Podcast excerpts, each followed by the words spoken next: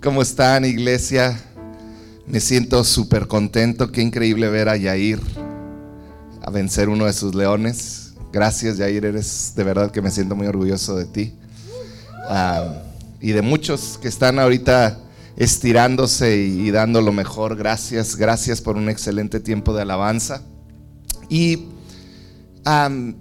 llega el tiempo de, de la palabra. Y yo quiero que si puedes ahí tomar, ponerte a gusto donde quiera que estés y tomar lápiz, papel, porque creo que la palabra de hoy te va a bendecir, porque viene directo de, la, de la Biblia. Y yo quiero que hoy oremos para iniciar. Yo quiero, hoy, hoy estamos de fiesta, hoy estamos alegres porque Él resucitó.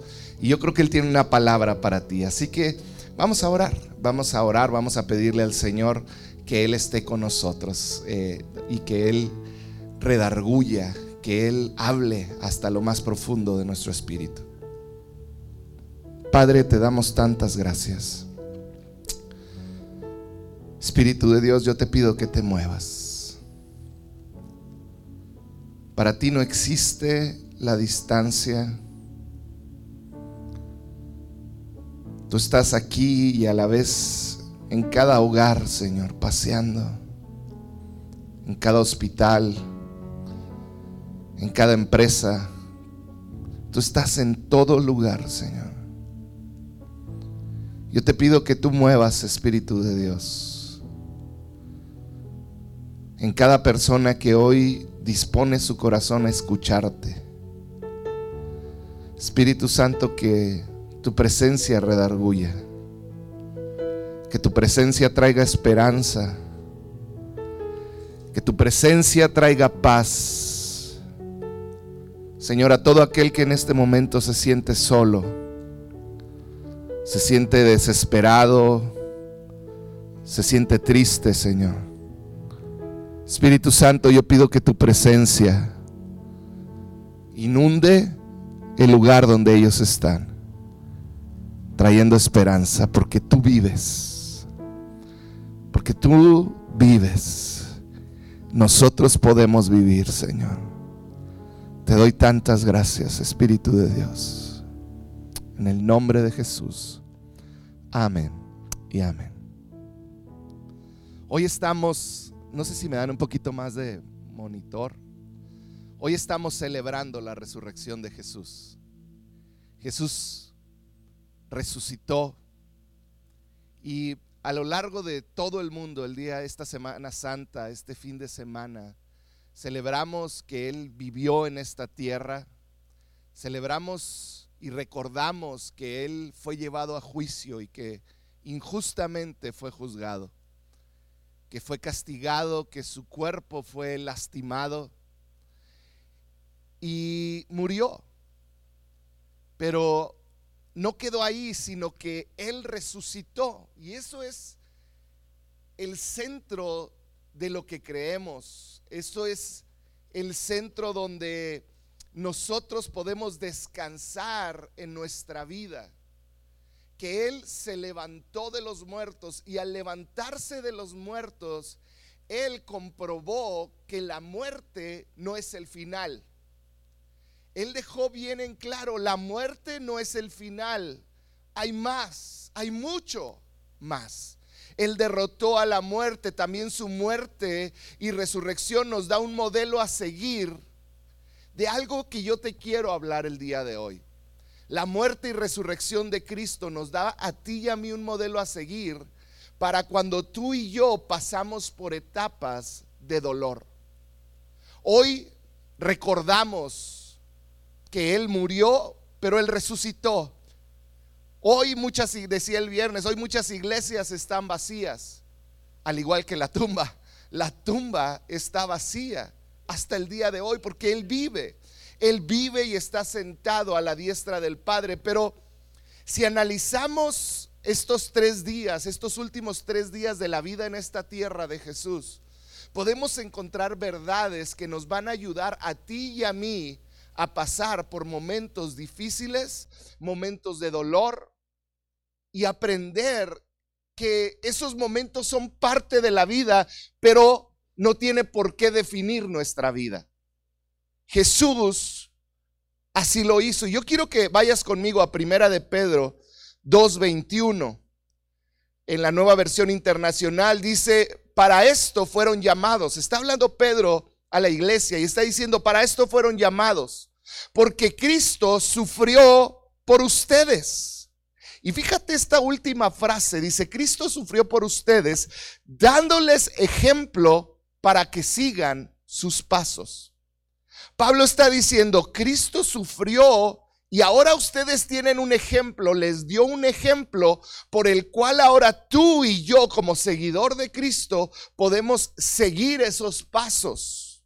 En otras palabras, la muerte, la sepultura y la resurrección Jesús los dejó como un modelo que debemos nosotros seguir en nuestros peores momentos, en nuestras peores circunstancias. Tú y yo tenemos un modelo que podemos seguir, que podemos ah, ver los pasos de Jesús y ver lo que Él hizo para tú y yo poder tener una vida llena de alegría a pesar de los problemas o circunstancias. En otras palabras, en las tragedias, dificultades o situaciones dolorosas, en la desesperación, Dios está contigo y Él quiere mostrarse como el Dios que vive y vive para siempre.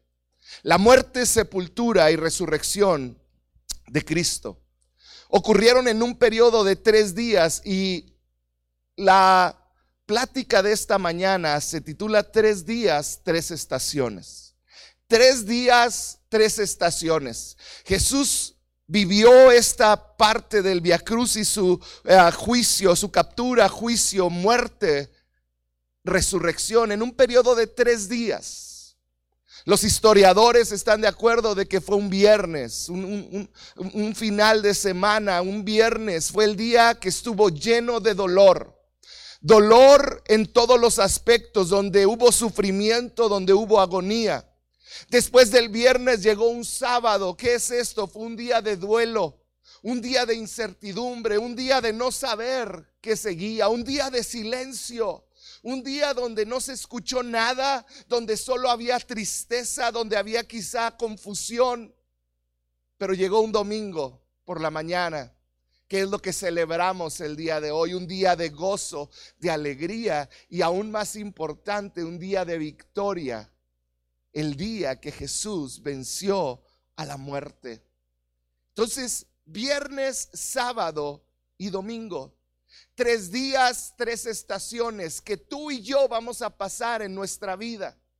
Tres días, tres estaciones a las cuales nos vamos a enfrentar tú y yo y todos los que estamos aquí.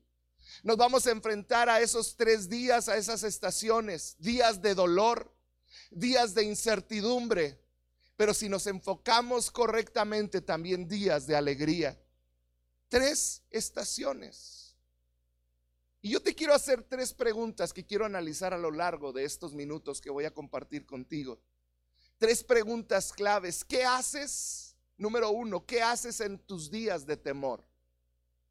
¿Qué haces en esos días que está el dolor sobre ti, que está el temor? ¿Cómo actúas? ¿Cómo pasas, segunda pregunta, y superas tus días de duda? tus días de confusión, tus días de silencio, donde parece que no escuchas a Dios, donde no escuchas a nadie, cuando no sientes el amor ni de Dios ni de otras personas, cuando no sabes cuál es el siguiente paso que tienes que dar. Y número tres, ¿cómo llego a mis días de alegría y de victoria? ¿Cómo hago para llegar a esos días de alegría? Porque pareciera que en esta vida vivimos detenidos en un viernes y un sábado, ya sea viviendo en el temor, en el dolor o en la angustia y en la confusión. Pareciera que esto define los días de la humanidad hoy en día. Temor, dolor, confusión, duda, desesperanza, viernes y sábado. ¿Cómo llegamos a un domingo? Hoy me atrevo a decir que cada uno de los que están escuchando necesitan escuchar este mensaje, porque todos o estamos pasando o vamos a pasar por momentos de dolor, de temor, de duda, de confusión, nos vamos a enfrentar a esos días. Así que yo te quiero pedir algo. Toma nota de lo que vamos a hablar el día de hoy, porque creo que te va a bendecir mucho.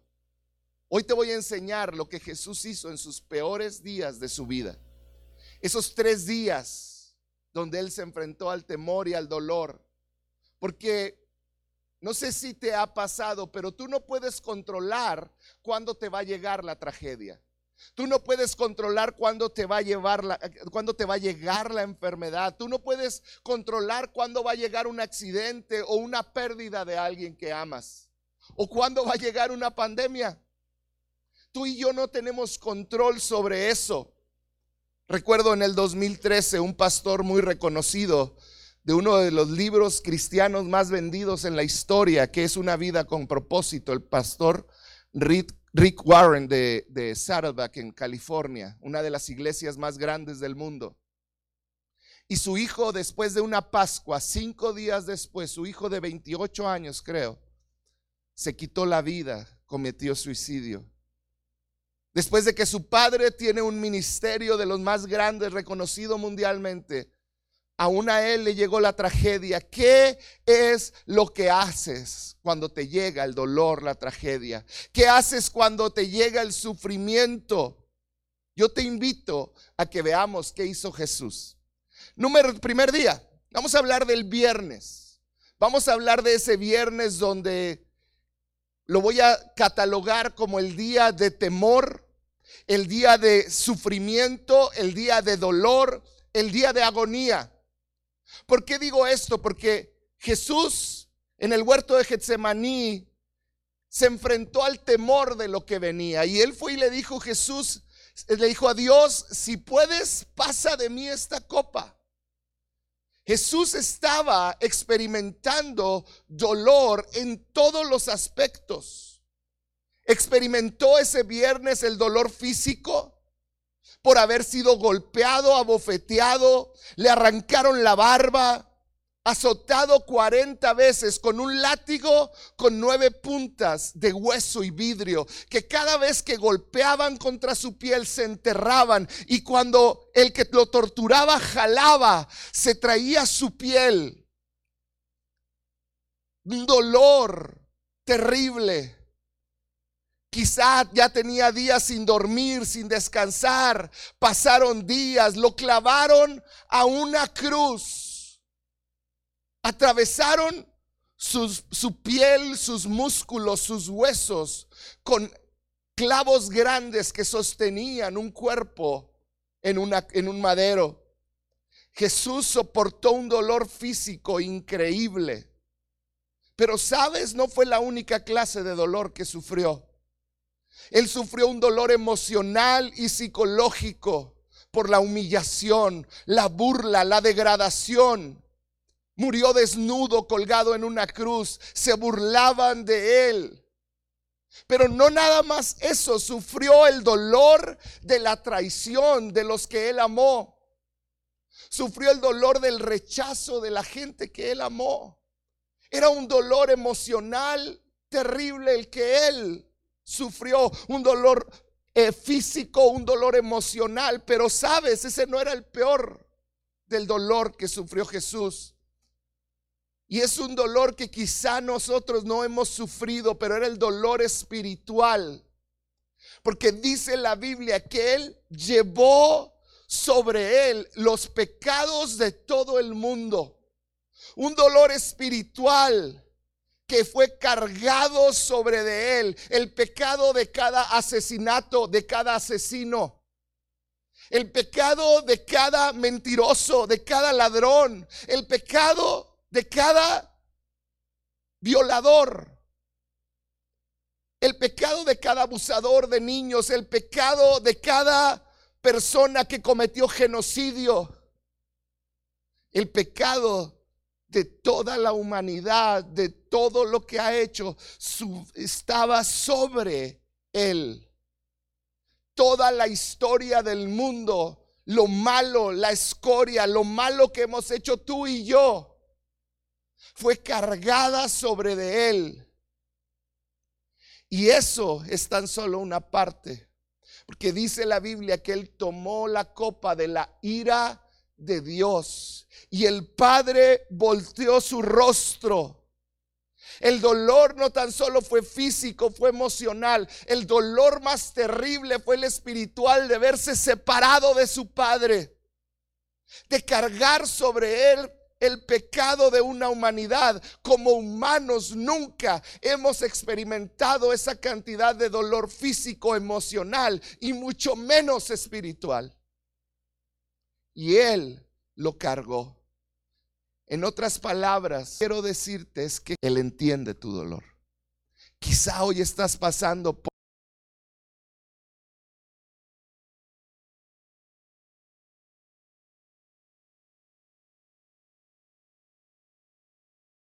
por temor, por dolor, Él lo entiende. Él sabe lo que es estar atemorizado por lo que ha de venir. Él sabe lo que es tener temor por una enfermedad, por algo que viene, por un accidente, por la incertidumbre económica, pero Él sabe también lo que es el sufrir ese dolor en cuerpo propio. Hebreos 4:15, fíjate, la esperanza que nos da Hebreos 4:15. Jesús comprende nuestras debilidades porque se enfrentó a todas, ah, perdón, porque enfrentó todas y cada una de las pruebas que enfrentamos nosotros. Sin embargo, Él nunca pecó. Jesús comprende tus debilidades, comprende cuando sientes temor, cuando estás en dolor, cuando no sabes por qué llega eso que te lastima. Hebreos 2.18 dice, debido a que Jesús mismo ha pasado por sufrimientos y pruebas, puede ayudarnos cuando pasamos por pruebas. El hecho de que Él pasó por pruebas te ayuda a ti y a mí. Él nos ayuda cuando nosotros pasamos por pruebas. Así que en este tiempo de temor, de incertidumbre, Él nos ayuda.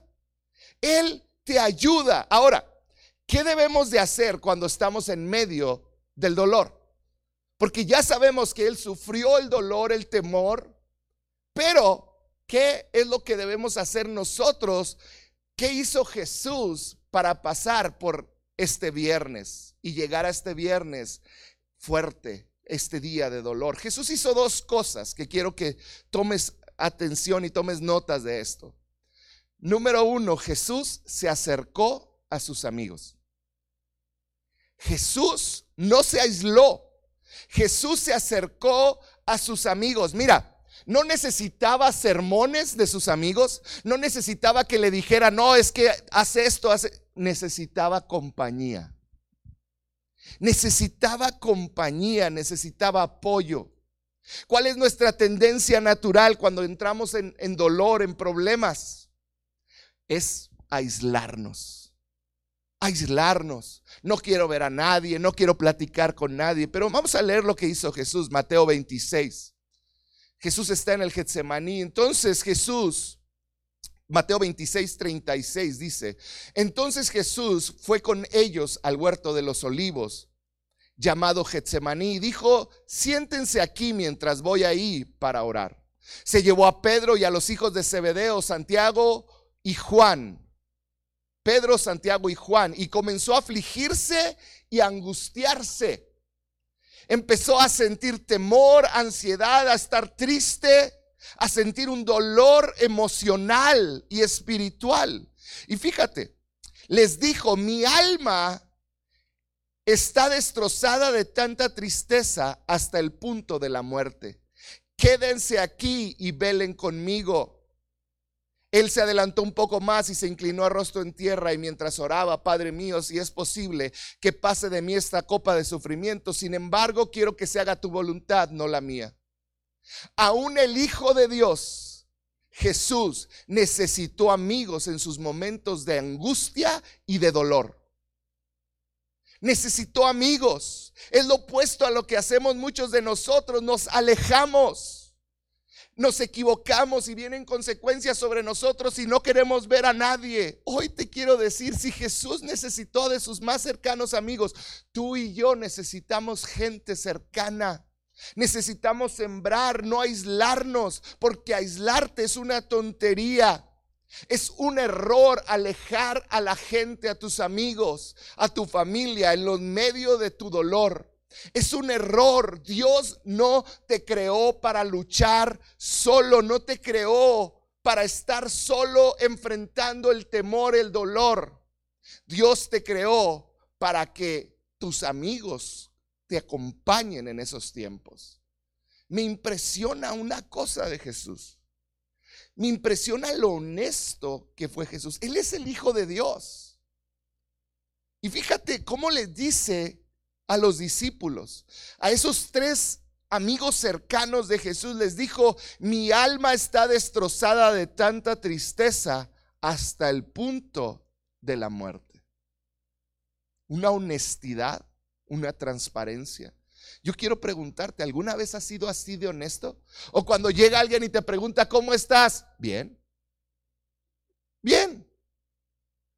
¿Cómo estás? Sé que has pasado por problemas. No, no, no. Dios está conmigo. Y sí, Dios está contigo. Pero si Jesús mismo, fíjate las palabras, mi alma está destrozada de tanta tristeza hasta el punto de la muerte. Dios no quiere que lleves tu dolor solo. Gálatas 6.2 dice, ayúdense a llevar las cargas unos de los otros y obedezcan de esta manera la ley de Cristo. Leía la historia de un judío que sobrevivió los campos de concentración. Su, su nombre era Eli Wiesel.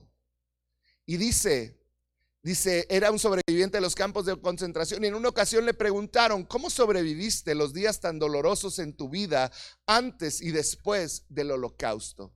Su respuesta fue increíble. ¿Quieres saber cuál fue su respuesta? Dijo, solo Dios y mis amigos me ayudaron a sobrevivir. Dios y mis amigos. ¿Por qué? Porque Dios utiliza a tus amigos para hablarte, para alentarte, para levantarte. Hoy te quiero decir, no permitas que este tiempo de aislamiento te separe de tus amigos. Sé que ahorita no es tiempo de estar juntos y hacer una carnita asada, se va a armar o qué, ¿verdad? Ahorita no es el tiempo de una carnita asada ni de juntarte en casa de alguien. Si lo haces o lo tienes planeado, cancélalo. Es tiempo de obedecer porque en la obediencia, en el honrar a nuestras autoridades está la bendición. Pero es tiempo de utilizar toda la tecnología que ahora tenemos, como esto que estás haciendo, conectarte, y como algo que vamos a comenzar, que se van a llamar comunidades en línea donde vas a poder ver cara a cara a una persona que te va a poder guiar y a otros amigos y van a poder platicar y orar juntos, viéndose a lo mejor por una pantalla, pero yo tuve una reunión hace unos días con algunos líderes de la iglesia y fue increíble verlos, ver a sus niños. Eh, ya, extrañamos el correr de los niños y fue increíble. Así que pronto, espera esta siguiente semana, vamos a iniciar dándote, busca nuestras redes, comunidades en línea, donde no importa dónde estés, sé que nos escuchan de Aguascalientes, de Toluca, de varios lugares que me han contactado para, para decirme que nos han estado viendo y son parte. Yo te quiero decir, va a haber una comunidad donde vas a poder orar, donde vamos a poder estar juntos. Lo segundo que hizo Dios es que lo segundo que debes de hacer es acercarte a tus amigos y número dos, cuando estás en ese viernes de dolor, es acercarte a Dios. Porque mira, nuestros amigos se cansan y nos van a fallar. Esa es una realidad. Porque son humanos. a Jesús le fallaron. Fíjate, dice, se adelantó, Marcos 14, versículo 34, dice, se adelantó un poco más. Ahora, no creas que se fue dos kilómetros de separado de ellos, quizá unos pasos, unos metros. Y dice, se adelantó un poco más Jesús y cayó en tierra. Pidió en oración que si fuera posible, pasara de él esa horrible hora.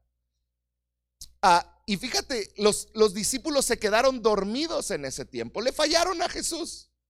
Y él se fue y se acercó unos pasos más adelante y, perdón, y se acercó unos pasos más adelante y él se conectó con Jesús, con Dios, con el Padre.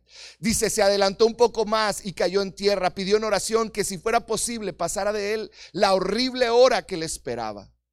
Y fíjate cómo oró. Abba Padre, clamó, todo es posible para ti. Y aquí nos dejó una guía de cómo orar. Yo hoy te quiero animar a orar a Dios en tu viernes, en tu tiempo de dolor, de temor. Es tiempo de orar a Dios y de decirle, Abba Padre, todo es posible para ti. Lo primero que hizo Jesús es decir, Tú eres todopoderoso. Tú estás por encima de todas las cosas. Lo segundo dice, te pido que quites esta copa de sufrimiento de mí. Exprésale lo que sientes. Y número tres dice, sin embargo, quiero que se haga tu voluntad y no la mía. ¿Sabes qué hizo Jesús? Afirmó el poder de Dios. Número, Dios, número dos, le dijo cómo se sentía. Pero número tres le dijo, yo confío en tu voluntad, que es mejor que la mía. Jesús se acercó a sus amigos y se acercó a Dios diciéndole, tú eres todopoderoso, así me siento, pero confío en lo que tú tienes para mí, más de lo que yo quiero o yo quisiera. Y eso fue lo que hizo Jesús para vivir a través de ese día de duelo, de ese día de dolor, de temor. Y esto nos lleva al siguiente, al punto número dos, que es el día sábado. El día de confusión, de la duda, del dolor, del duelo, del dolor del duelo, de haber perdido algo. Yo quiero que por un momento te imagines cómo se sintieron los discípulos. El cuerpo de Jesús estaba en una tumba. Yo creo muchos de ellos preguntaban, ¿por qué Jesús permitió que lo mataran? ¿Por qué Jesús se permitió ser crucificado? Lo vimos hacer milagros, levantar muertos. ¿Por qué permitió? Si Él era el Hijo de Dios, ¿por qué? Como tú y yo a veces nos preguntamos, ¿por qué Dios permite que nos pase esto? ¿Por qué Dios permite que un, amado, una persona que amas se enferme y muera? O quizá ahorita estás en medio de la confusión porque alguien que amas está enfermo de COVID-19. Y hay incertidumbre, hay duda. Lo mismo yo creo pasó por la mente de los discípulos. Ellos decían, ¿por qué Jesús? Había dolor, había duelo había confusión, había duda. Pero lo que ellos no entendieron en ese momento es que no fueron los cravos los que mantuvieron a Jesús en una cruz. No fue el poder de un soldado el que pegó su mano contra el madero y permitió que el clavo atravesara su mano. No fue el, el, poder humano el que hizo que él muriera. Fue su amor por ti lo que lo mantuvo en una cruz.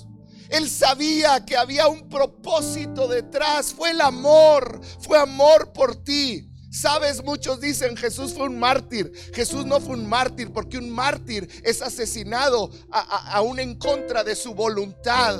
Sabes, Jesús entregó su vida por ti y por mí, porque Él lo pudo haber evitado. Pudo haber llamado una legión de ángeles que hubieran librado a Jesús de la muerte, pero no lo hizo.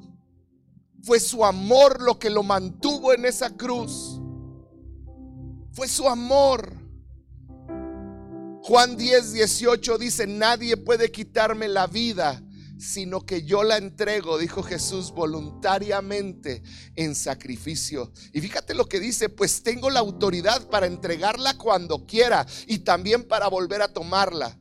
Esto es lo que me ordenó el Padre. Ahora, imagínate la confusión de los discípulos. ¿Qué está pasando? Quizá como te sientes hoy confundido. Quizá como te sientes hoy perdido sin saber qué hacer o doliendo porque algo está sucediendo. Yo quiero que te imagines por un momento a Pedro pensando, ¿por qué lo negué? ¿Por qué hice eso? quizá lleno de culpabilidad, como hoy estás lleno de culpabilidad, tú que me estás oyendo, a lo mejor, por cosas que hiciste y que hoy estás llevando consecuencias. O quizá muchos dijeron, ¿por qué no detuvimos a Judas? Debimos de haberlo detenido antes, ¿por qué le permitimos que estuviera con nosotros? Había confusión, miedo.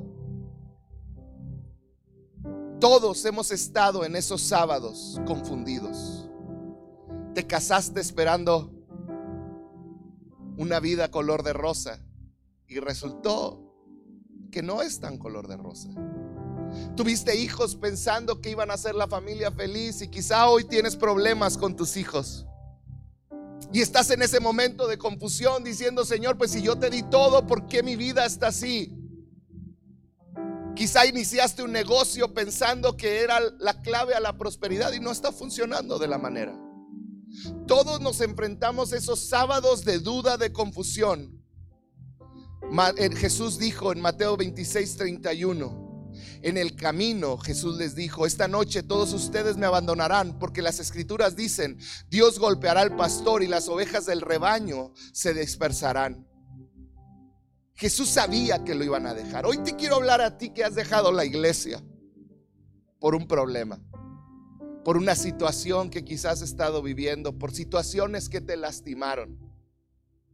Sabes, la iglesia está llena de gente imperfecta y comenzamos por la cabeza, la, cabeza de cada iglesia, los pastores. La cabeza es Cristo, pero lo, que tú ves aquí, somos personas llenos de errores y nos equivocamos y a veces hacemos malos juicios. Nos vamos a equivocar. La gente en la iglesia se va a equivocar. Pero eso no quita que Jesús te amó con un amor perfecto y puedes regresar a casa. Puedes regresar a casa. ¿Qué hago en esos días de confusión?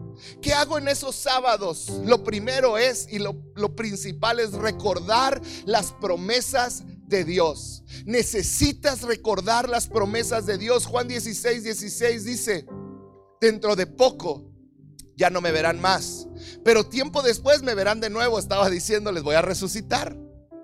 Dice, les digo la verdad, ustedes llorarán y se lamentarán por lo que va a sucederme, pero el mundo se alegrará, se alegrará. Ustedes se lamentarán, pero su dolor se convertirá pronto en una alegría maravillosa. Les está diciendo los tres pasos por los que iban a pasar. Dice, será como una mujer que sufre dolores de partos, pero cuando nace su hijo, su angustia se transforma en alegría porque ha traído una nueva vida al mundo. Así ahora ustedes tienen tristeza, pero volverán a verlos pero volveré a verlos, entonces se alegrarán y nada podrá robarles esa alegría. Jesús les estaba diciendo, va a llegar un viernes de temor, pero va a llegar un sábado donde no vas a saber ni qué onda. Pero un día me vas a volver a ver. Va a llegar ese tercer día. No podrás ver no podrás verlo quizá tan claramente en tus días de dolor y confusión, pero viene un domingo, pero viene un día donde la alegría vuelve a llegar. No podrás verlo en tus días de dolor, pero viene una alegría que nadie te podrá robar. Y ese es el domingo cuando Él trae a vida todo lo que creías muerto. Hoy tú necesitas estar consciente de cada promesa de Dios. Mi llamado para ti en este día es Aprende las promesas de Dios. Aprende a leer la Biblia. A abrazar cada promesa. ¿Sabías que hay más de siete mil promesas en la Biblia para ti? Más de siete mil promesas que son para ti. Cuando no conoces esas promesas, te preocupas, te enojas, te estresas. Hoy necesitas comenzar a, a conocer cada promesa que Él dejó para ti como a su hijo. Hoy necesitas comenzar a ver, porque Él sabe por lo que pasas, Él te está viendo, Él se ocupa por todo lo que pasas, no se preocupa, se ocupa en cada cosa que tú estás doliendo. Él le duele que pases por dolor, Él te ama y Él quiere lo mejor para ti. ¿Y sabes qué es lo más increíble? Que el Padre ama convertir crucifixiones en resurrecciones. El Padre ama convertir, convertir crucifixiones, tiempos de dolor en resurrecciones, tiempos de alegría, tiempos donde creíste que todo estaba muerto, convertirlos en vida. Él ama convertir crucifixiones en resurrecciones. Él se especializa en eso. Quizá estés pasando por esos días de dolor, de no saber qué viene hoy. Yo te quiero decir, hay más de siete mil promesas de Dios para ti. Te voy a leer unas. ¿Estás listo? Isaías 61:3. A todos los que se lamentaban en Israel les dará una corona de belleza en lugar de cenizas, una gozosa bendición en lugar de luto, una festiva alabanza en lugar de desesperación. Viene algo bueno. Y hay un versículo que me ha ayudado en muchas etapas de mi vida. Isaías 43, 2 y 3 dice, cuando pases por aguas profundas, yo estaré contigo. Cuando pases por ríos de dificultad, no te ahogarás. Cuando pases por el fuego de la opresión, no te quemarás. Las llamas no te consumirán, pues yo soy el Señor, tu Dios, el Santo de Israel, tu Salvador. Qué increíbles promesas. No vas a ahogarte, Él va contigo, no te va a quemar el fuego. Él te va a librar de la opresión. Las llamas quizá estarán ahí, pero no te van a consumir. No importa la situación que estés pasando. Y así llegamos a ese tercer y glorioso día. El día de alegría, de gozo y de victoria. El domingo. Los discípulos pasaron del dolor, la confusión, a la alegría. ¿Cómo le hacemos para llegar a un domingo de alegría? ¿Cómo le hacemos para llegar a ese domingo de alegría en cualquier área de tu vida? Te voy a dar tres puntos que tienes que hacer para llegar a ese domingo de alegría. Primero, pones tu confianza total en el poder de Jesús. Pon tu confianza total en el poder de Jesús. Tú solo no puedes, yo solo no puedo. Es tiempo de confiar. Quizás estás en viernes de tu vida, en un sábado, en esa estación de viernes o en esa estación de sábado. Necesitamos poner nuestra confianza en Él, no en una vacuna para un COVID-19, que es bueno y Dios está obrando en las mentes de esos investigadores, pero por alguna razón no ha llegado nos escapa del poder de Dios. Es tiempo de poner nuestra confianza total. Se trata de tener una buena actitud y buscarlo a Él. No se trata nada, más de ser positivos por ser positivos. Se trata de confiar en cada promesa que Él hizo y decir tú lo vas a cumplir. Se trata en decir tu voluntad es mejor que lo que yo puedo ver, así que yo confío en ti. Número uno, pon toda tu confianza en el poder de Jesús. Número dos, busca estar con Jesús. Ya lo hablamos. Ora, busca estar con Él. Y número tres, que también lo hablamos, recuerda esas promesas. Juan 11:25 Jesús dijo, yo soy la resurrección y la vida. El que cree en mí vivirá aún después de haber muerto. Todo el que vive en mí y cree en mí jamás morirá. Aún la muerte no es el final de tu historia. Fíjate lo que te acabo de decir. Aún la muerte, confiar en sus promesas, es saber que aún si muero, no es el final de mi historia. Hay mucho más. Hay una esperanza más allá de la vida. Jesús dijo, yo soy la resurrección y la vida. La respuesta no es una religión, no es un ritual es una persona y su nombre es Jesús. Y ese Jesús hoy vive y reina y está sentado a la diestra del Padre intercediendo por ti y por mí a nuestro favor. Así que esta es mi oración por ti. Estoy a punto de terminar. Y es la oración que hizo Pablo a la iglesia en Éfeso en, su carta. Efesios 1:19. Dice, también pido en oración que entiendan. Fíjate las palabras de Pablo. Está diciendo, pido que ustedes puedan entender la increíble grandeza del poder de Dios para nosotros. Los que creemos en Él. Es el mismo gran poder que levantó a Cristo de los muertos y lo sentó en el lugar de honor a la derecha de Dios en los lugares celestiales. Él está diciendo, como quisiera que entendieran Casi nos dijo cabezones. Casi nos dijo, ¿cómo quisiera que les entrara? El increíble poder que tienen como iglesia Iglesia, entendamos ese gran poder, ese mismo poder que levantó a Cristo de los muertos, está obrando a tu favor y a mi favor, está obrando a favor de la iglesia. ¿A qué debemos de temer? No debes de temer, porque aunque estés en tu viernes, en tu sábado, va a llegar un domingo donde vas a poder brincar de alegría y un día podemos estar reunidos en este lugar otra vez cantando y eso será solo parte de la alegría. Un día Jesús va a llegar y va a tomar el trono de la vida de esos que amas. Ora por ellos, cree en las promesas. Un día vamos a estar con Él cantando y celebrando. Y hoy te quiero hacer unas preguntas. Si Él pudo levantar a Jesús de los muertos y ese mismo poder obra a tu favor, ¿no podrá resucitar tu matrimonio? Si Él pudo levantar de los muertos a Jesús, ¿no podrá resucitar tu relación con tus hijos? Si Él levantó a Jesús de los muertos, ¿no podrá librar a tus familiares de la atadura de las adicciones? Si Él levantó a Jesús de los muertos, ¿no te podrá librar de la enfermedad?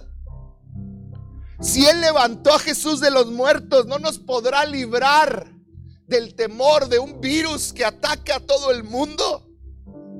Si Él levantó a Jesús de los muertos, no hay nada imposible para Él. Él puede hacer todo porque Él vive y reina. Así que termino con estos dos versículos. Filipenses 3:10. Dice, dice Pablo, de un corazón anhelante. Dice, quiero conocer a Cristo y experimentar el gran poder que lo levantó de los muertos. Quiero sufrir con Él y participar de su muerte. Dice, quiero conocer a Cristo y experimentar ese gran poder. Hoy yo espero y ese sea tu anhelo porque ese es mi anhelo. Yo quiero conocer a Cristo. Yo quiero experimentar ese gran poder en cada área de mi vida, porque en distintas áreas de mi vida estoy pasando por un viernes de dolor, de temor, o por un sábado de no saber qué onda. Yo quiero conocer a Cristo realmente y experimentar ese gran poder. ¿Lo quieres tú? Que esa sea nuestra oración el día de hoy. Señor, queremos conocerte. Si me ayudan los de la alabanza para terminar. Yo quiero conocer a Cristo y experimentar ese gran poder que le levantó de los muertos. Porque ahí donde estás, no cierras un momento tus ojos. ¿Y por qué no me acompañas a orar y a decirle, Señor, si tú pudiste levantar a Jesús de los muertos y hoy reina y vive, tú puedes resucitar cualquier área de mi vida. Espíritu Santo, hoy vivimos en esa confianza. Y quizá ahorita hay gente escuchándome que nunca ha tenido un encuentro personal con Jesús. O quizá lo tuviste y te alejaste de Él y creíste que porque la iglesia te juzgó, te apuntó con un dedo, lo hacía Jesús. Yo hoy te quiero decir, Jesús te ama y está esperándote. Él te ama y Él quiere tener una relación contigo. Él te ha guardado y te ha cuidado hasta hoy porque eres su hijo amado y Él solo está esperando que regreses como aquel hijo pródigo. Que regreses aunque estés sucio en este momento, no quieras esperar a tener una vida limpia para acercarte a Él. Él te ama tal y como eres, pero no te va a dejar tal y como eres. Así que yo te quiero invitar a que si tú el día de hoy quieres entregar tu vida a Jesús, ahí donde estás, le digas, Señor, yo quiero entregarte mi vida y que en un momento ores conmigo. Y te voy a pedir una cosa más.